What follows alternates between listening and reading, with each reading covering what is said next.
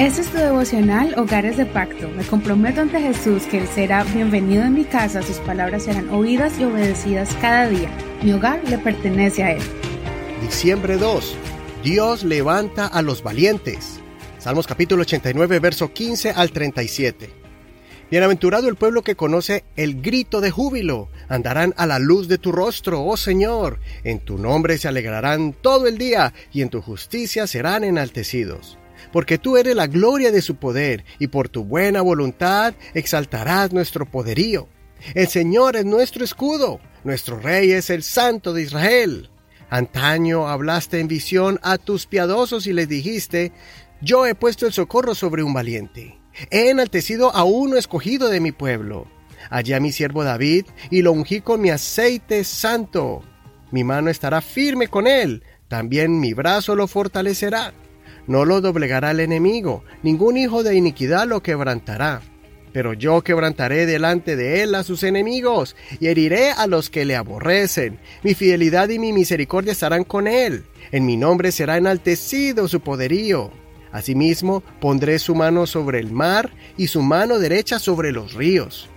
Él me dirá, Tú eres mi Padre, eres mi Dios y la roca de mi salvación. Yo también le pondré por primogénito, más alto que los reyes de la tierra.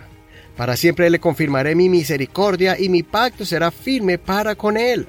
Estableceré su linaje para siempre y su trono como los días de los cielos. Si sus hijos dejan mi ley y no caminan en mis juicios, si profanan mis estatutos y no guardan mis mandamientos, entonces castigaré con vara su rebelión y con azotes sus iniquidades pero no retiraré de él mi misericordia, ni falsearé mi fidelidad. No profanaré mi pacto, ni cambiaré lo que ha salido de mis labios. Una vez he jurado por mi santidad, no mentiré a David.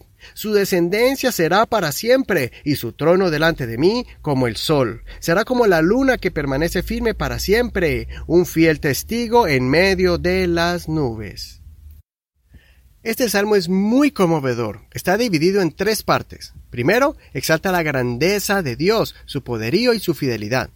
Después, el escritor se dispuso a exaltar a Dios por la forma tan especial en que Dios eligió a David como su ungido y la promesa que le dio a David de que siempre tendría un descendiente que se sentaría en el trono. En esta parte nos estamos enfocando en la lectura de hoy, pero por favor no olvides leer todo el capítulo restante. Dios dijo de David, yo he puesto el socorro sobre un valiente. He enaltecido a uno escogido de mi pueblo. Esta es otra razón por la que Dios escogió a David por encima de Saúl.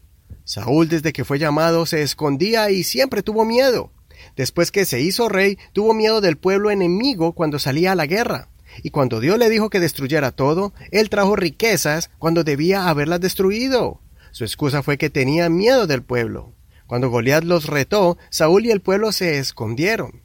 En cambio, David, cuando era un pastor de ovejas, se enfrentaba a los leones y a los osos cuando querían comerse a las ovejas de su padre. Enfrentó a Goliat en el nombre de Jesús. Enfrentó a los filisteos sin temor alguno. Cuando fue perseguido por el mismo Saúl, David mantuvo su confianza en el Señor. Cuando David era fugitivo, muchos hombres le siguieron porque él transmitía valentía y seguridad. Aprendamos hoy sobre esta cualidad de David. El Señor le dijo a Josué, esfuérzate y sé valiente, no temas ni desmayes. El Señor quiere que nosotros seamos valientes para creer en sus promesas, para que cumplamos y completemos la misión que Él nos ha dado para nuestras vidas. No te vayas a alejar del Señor ni te excuses por no hacer lo que Dios te está llamando a hacer. Como podemos ver en la última parte de este salmo, la descendencia de David y su pueblo se alejaron del Señor, y los enemigos los invadieron y destruyeron se llenaron de cobardía, se alejaron del Señor porque no se esforzaron más para conquistar las tierras que Dios le prometió, se acomodaron a la idolatría. Pero después de muchos siglos, el Señor cumplió su promesa y levantó a un descendiente de David, a Jesucristo, el cual hace que se cumpla este salmo acerca del trono de David, un trono que dominará sobre toda la tierra con poder y gran influencia. El Señor vino a establecer su trono eterno, escogiendo a un pueblo santo, y que será completado cuando Jesucristo venga en las nubes con poder y gloria, y todo ojo le verá, y todos se postrarán y confesarán que Jesucristo es el Señor. Como seguidores de Jesucristo debemos imitar su valentía. A Jesús no le importó las críticas y las amenazas de sus detractores y de los que le amenazaban de muerte. Jesús no tuvo miedo ni del sumo sacerdote de ese tiempo, ni de los líderes de sectas, ni de Herodes, que era el gobernador de esa región.